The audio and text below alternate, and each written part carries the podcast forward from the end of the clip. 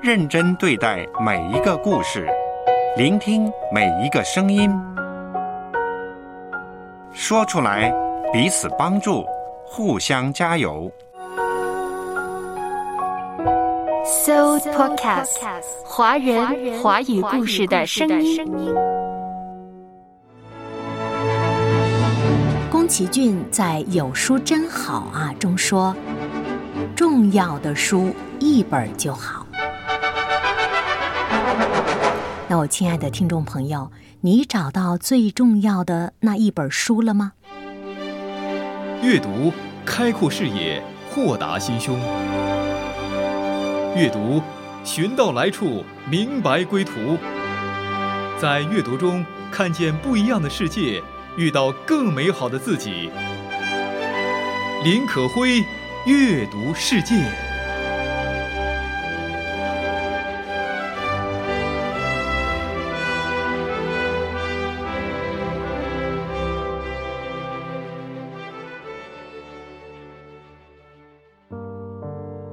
这是一个被修剪过的春天。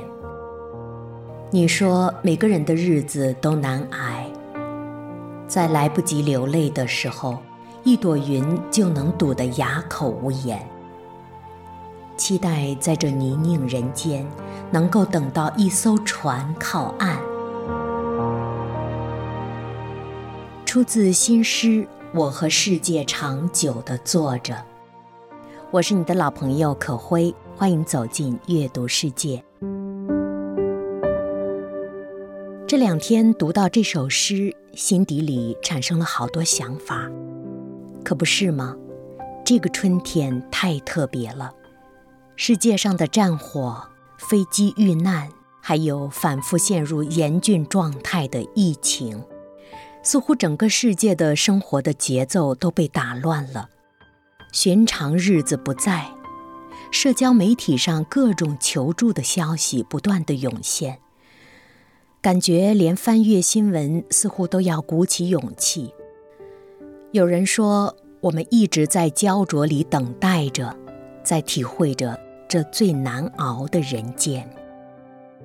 也有人说，再一次感受到过去那些不起眼的日子就是好日子。一家人平安健康就是最好的福气。也有很多人重新安排了生活的优先秩序，用锻炼身体和阅读书籍来抚平焦躁的情绪。比如，处于上海疫情中的作家小白，他分享了阅读史蒂文·米森的一本书的体验，书名叫《史前人类简史：从冰河融化》。到农耕诞生的一万五千年，被隔离在家中再读这本书，感觉到在艰难时刻里，遥想到刚刚走出冰河时代，数量极少的人类也能凭借着智慧和团结生存发展，会让我觉得心中油然地升起了某种笃定的感觉。的确。阅读可以把世界变成境界，在阅读当中，我们可以探向更加辽阔的世界，可以隔空对话，可以在书籍的世界当中反观自我的处境。有人说，读书那是要讲究心情和环境的。评论家张新颖说，读书没有理想的大环境。也没有理想的小环境，任何时候、任何地方都有不读书的理由，而任何理由都不是真正的理由。说的多好，感觉意思就是在说，只要想读，随时都能读。在这样的一个新媒体时代，阅读早已非单一的形态了。不是说非得读纸质书或者电子版书了，现在还有有声书、有播客、有直播等等方式的阅读形式。只要愿意读，不管选择哪种方式，读起来就行了。昨天是世界读书日，可辉跟大家分享了关于阅读的一部纪录片。今天想跟大家分享最近读到的几本书。第一本，英国作家乔西·科恩著作的《什么都想做，什么都不想做》。什么都想做，我什么都想管，所以请勿打扰，请勿打扰。疫情下，正常的生活、工作秩序不在了，居家的人们都需要在短期里寻找一种新的平衡。以往拼命工作的人，总希望在忙碌的人生中寻找停下来的机会，但真正得以暂歇时，却被一种茫然无措的感觉席卷全身。这是怎么了？我们是否能从中摆脱呢？什么也不做却满心焦虑的状况，该怎么样自我调整呢？说的是你吗？可会身边的很多朋友都有这样的感觉。觉得做也不是，不做也不是，什么都想做，什么又都不想做。伦敦大学教授、精神分析学家乔西·科恩在自己的这本书中，跟我们一起探讨了什么都不做的矛盾和乐趣。他发现，当生活陷入僵局、无所事事，竟然成了一种自我成就的有效方式。而这种方式也贯穿了安迪·沃霍尔、奥逊·威尔斯、艾米丽·狄金森、大卫·华莱士等等文学艺术家们的一生。通过这本书，乔西·科恩教授帮助大家缓解因为什么都不做而产生的焦虑。他认为，有时候暂停是为了更好的审视。那些停下来的人，从他们的选择和决心中找到了救赎，也就是他们曾经的负担被减轻了。通过个人的经历和咨询室里的故事，让读者们窥探到了看似不合常理的处事法则下，却蕴含着无限的可能。如果你也有这种感觉，什么都想做。什么又都不想做，这时候您适合翻开乔西·科恩的这本书了。第二本，加拿大作家詹姆斯·丹克特等编著的《我们为何无聊》。你常常有没有无聊的感觉呢？可会身边很多人觉得，有时候不知道自己怎么了，就陷入了一种无聊的虚无的状态里。觉得活着没什么意义，做什么都觉得无意义、无趣味儿，这种无聊感一直笼罩在心头，摆脱不开。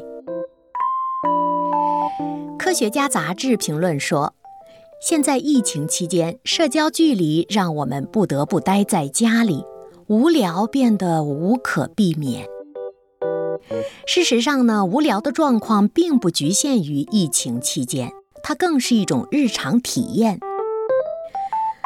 在这本书中，有个专家克莱普认为，正是信息缺失让单调的事情显得无聊。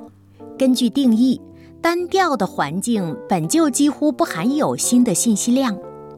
那么，根据这种说法，人类有寻求新信息的内在需求啊。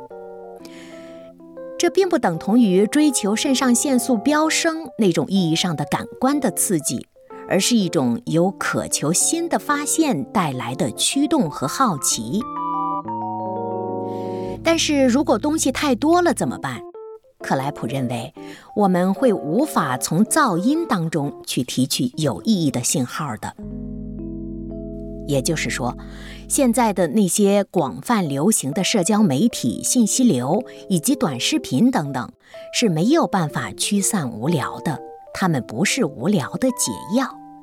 相反的，克莱普说，他们更容易让人们困在一个永不停歇的仓鼠轮中。什么意思？就是被那些短视频、信息流裹挟着转啊转啊。虽然热闹，却更加无聊。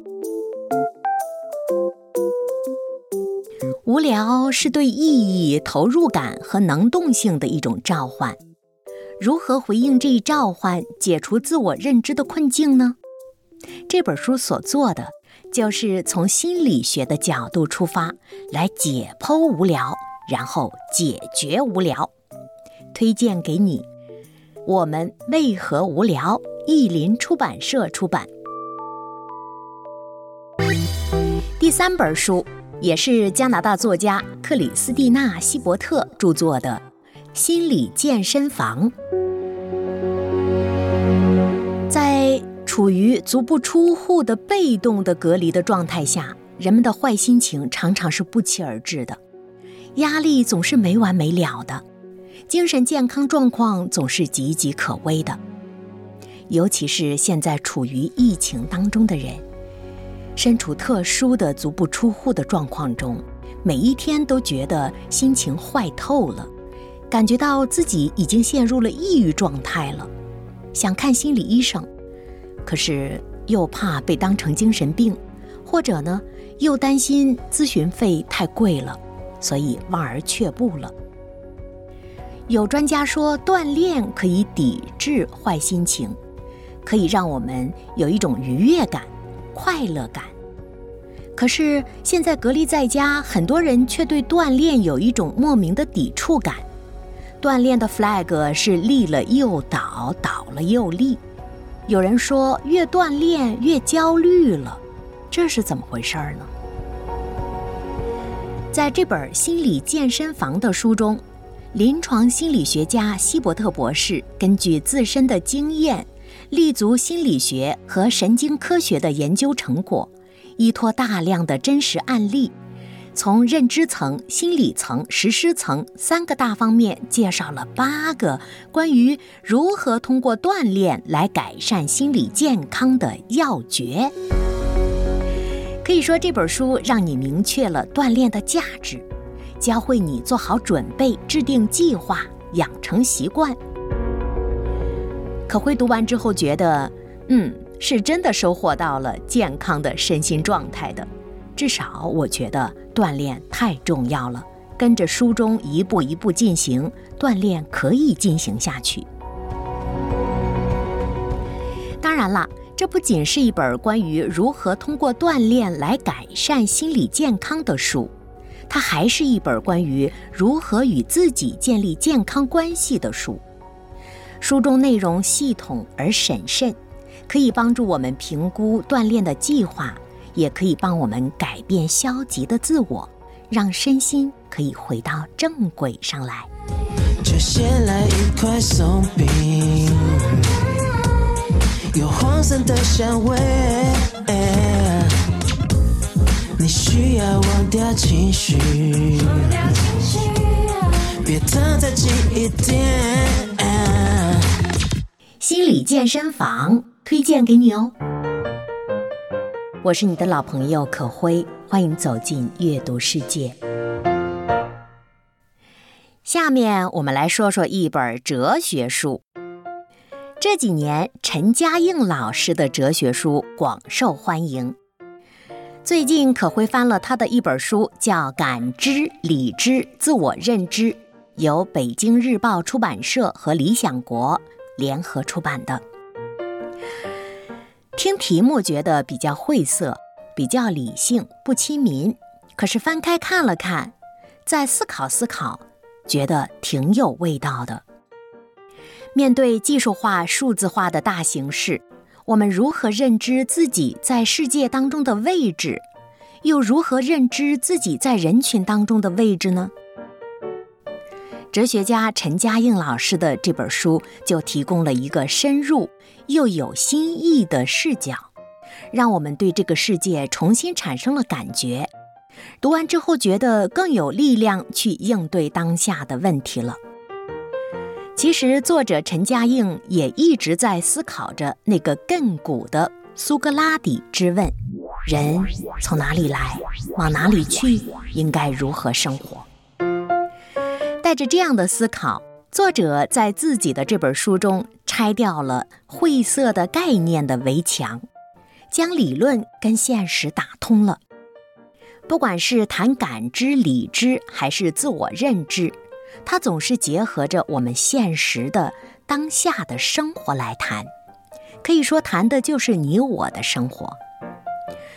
它还结合着人类经历过的以及当下正在经历的时代来谈，有大有小，可以说算是亲民的哲学书了。当然，读哲学有的时候还是比较考验我们的思考力的，不要觉得难，边读边想，多读几遍就能读懂其中内容了。有人说我没时间，还要多读几遍。可会不是这个意思啊？可会是说读不懂的地方多看几遍就懂了。哲学的确可以提升我们的智慧，磨练我们的思考。就算思考人生阅历，思考着哲学意义，但词汇量也不够，涂个白水账还可以。书林散步，阅读，重建属于你我的。精神家园，欢迎收听《阅读世界》。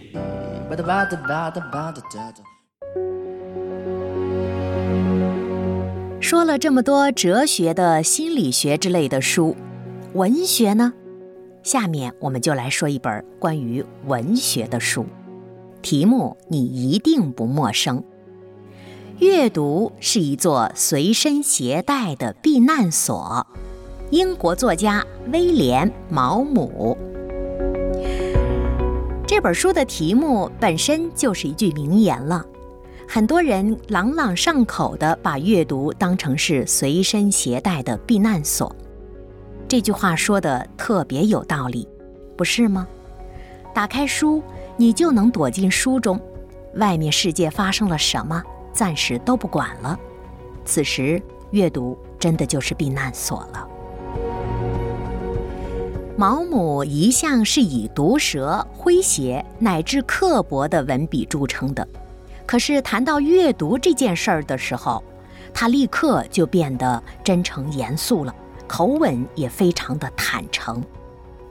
正如书名所言，在人生的很多阶段，我们总会遇到困境，需要避难，阅读也许不能直接的提供解决的方案。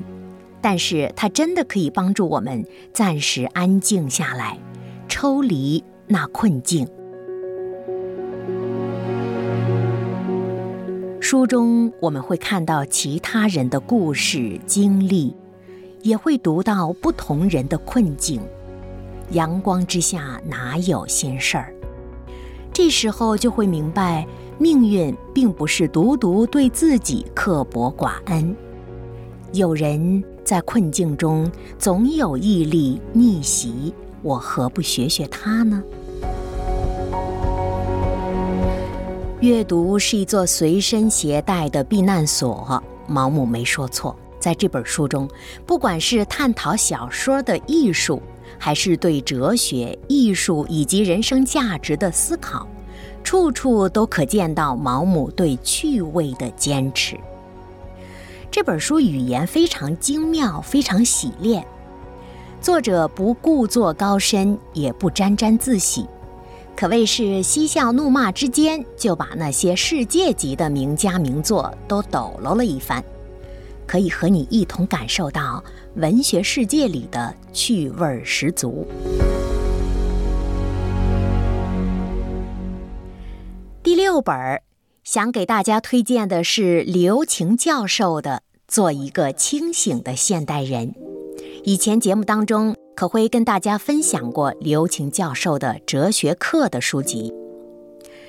刘擎教授的语言一直是干净准确的，讲道理也是善于以退为进。他总在追问最重大的问题，但是又不急于找到答案。他总是引领着读者去探寻沿途层峦叠嶂的风景。这个世界会变好吗？身处在动荡多变、思想激变时代的年轻人们，常常会问这样的一个问题：问着问着，可能陷入了迷惘和彷徨。那刘擎教授的这本书，就让我们看到了敏锐的历史意识和深切的现实关怀。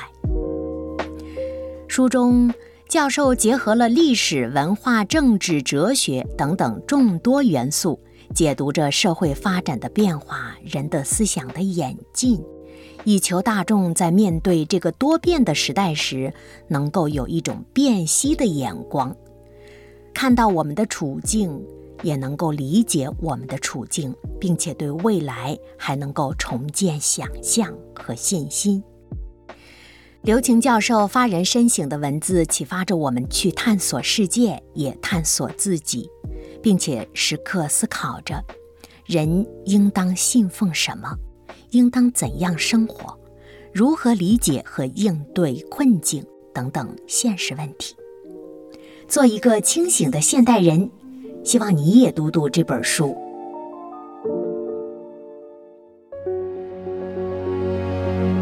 来到第七本了，可辉要郑重的给大家推荐一本英国的天才作家 C.S. 路易斯所著的《痛苦的奥秘》。由华东师范大学出版社出版的。C.S. 路易斯二十六岁即登牛津大学教习，被当代人誉为最伟大的牛津人。他一生完成了三个不同的事业：一是杰出的牛津剑桥大学的文学史家和评论家；第二，他还是深受孩子们喜欢的科幻作家和儿童文学作家。代表作有《纳尼亚传奇》等等。第三，他还是一个通俗的基督教神学家和演说家，代表作有《返璞归真》《魔鬼家书》《痛苦的奥秘》等等。C.S. 路易斯起初是个无神论者，三十三岁时才成为基督徒。他自称是全英国最不情愿的归信者。但是后来，他却成为二十世纪最具影响力的护教家。这本《痛苦的奥秘》可以说是路易斯的理性和信心之作。作者在优雅的行文中诠释着人类的共同的追问：痛苦到底来源于哪里？痛苦到到底来来源于哪里？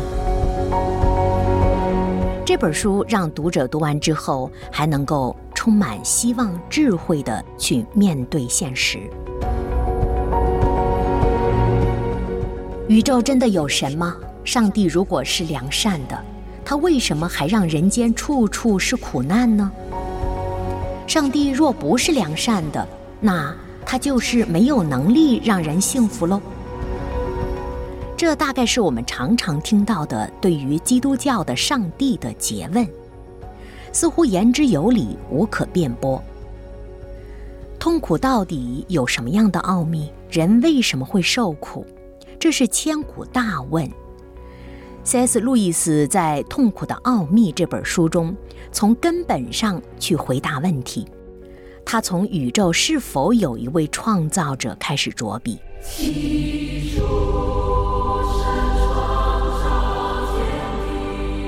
谈到为何有宗教产生，然后用心地梳理了全能和良善的意涵，精准地辨析了为何一位全能又良善的神还允许痛苦存在，并且还常常不出手干预，可谓是直指痛苦的本质和根源，甚至挖掘了痛苦的唯一功用，也就是痛苦可以刺穿表象。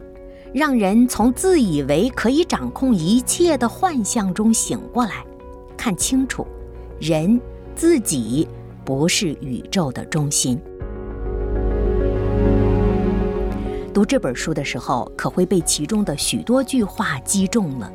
其中有一句说：“只要我们给‘爱’这个字赋予狭隘的定义，从以人为中心的角度去看待万事。”人类的痛苦和上帝的慈爱，这两者就不可能调和。人绝不是中心。也就是说，如果人以自己为中心去看待万事万物，那痛苦必然不可能消失。作者直接人类逻辑的谬误。将笼罩在难题上的迷雾一扫而空了。除此，这本书还对于堕落之前人的状态、未来的天堂，甚至动物是否也会复活等等人们关心的问题进行了精彩的描述。同时，作者也深知人的智性不足以解答所有的奥秘。当理性攀到顶峰、无路可走的时候，作者说，就更加的相信宇宙的主宰不是人。而是那位至高的神。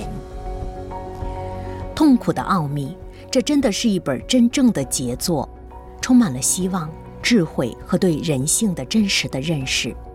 打开这本书，你将会展开一段扎实深刻的思辨之旅。接下来想给大家推荐的是圣经和灵修书。最适合隔离在家翻开看看。圣经不是普通的书，它是神的话。神是活的，他洞察一切，也掌管一切。他比任何人都知道我们每个生命的遭遇、处境和道路。人都是有限的，也许一时我们不能明白。到底为什么会身处此境？到底为什么人类会经历这样的状况？但是，神有答案。当我们用心的去读圣经和读一些灵修的书籍的时候，会渐渐的明白上帝的旨意。说到灵修书，基督教的灵修书可会首推。荒漠甘泉，这可谓是一本名闻遐迩的属灵书籍。自出版以来就备受爱戴，帮助了无数在艰困中、在苦难中挣扎的人。很多人说，每一天读《荒漠甘泉》都能够看到上帝的微笑，在黑夜中都能听到凯旋的歌声。比如四月二十三日，《荒漠甘泉》写道。我虽行在患难中，你必将我救活。诗篇一百三十八篇七节。许多时候，我们在患难中求告神，我们恳请他能够施行拯救，可是拯救仍然不来。虽然他的答应严格了许久，我们还需在患难中继续受逼迫，但是患难的中心。是他施行拯救的地方，神不会误事。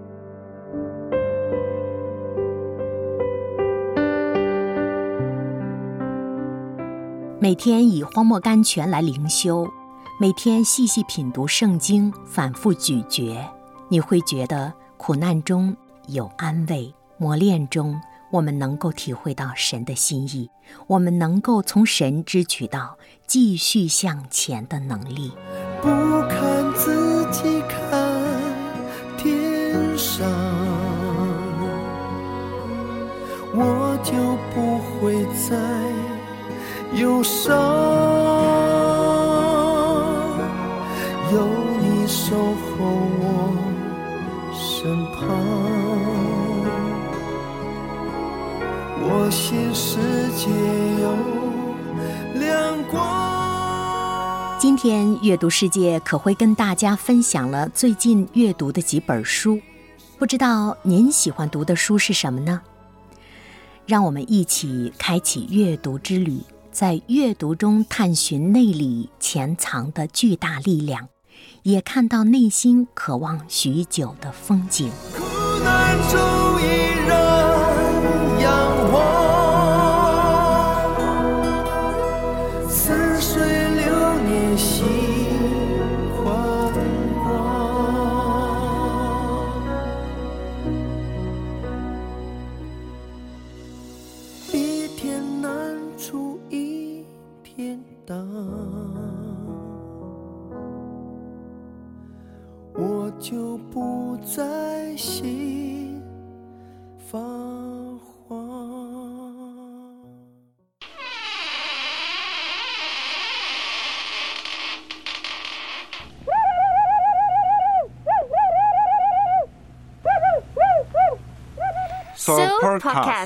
华人华语故事的声音。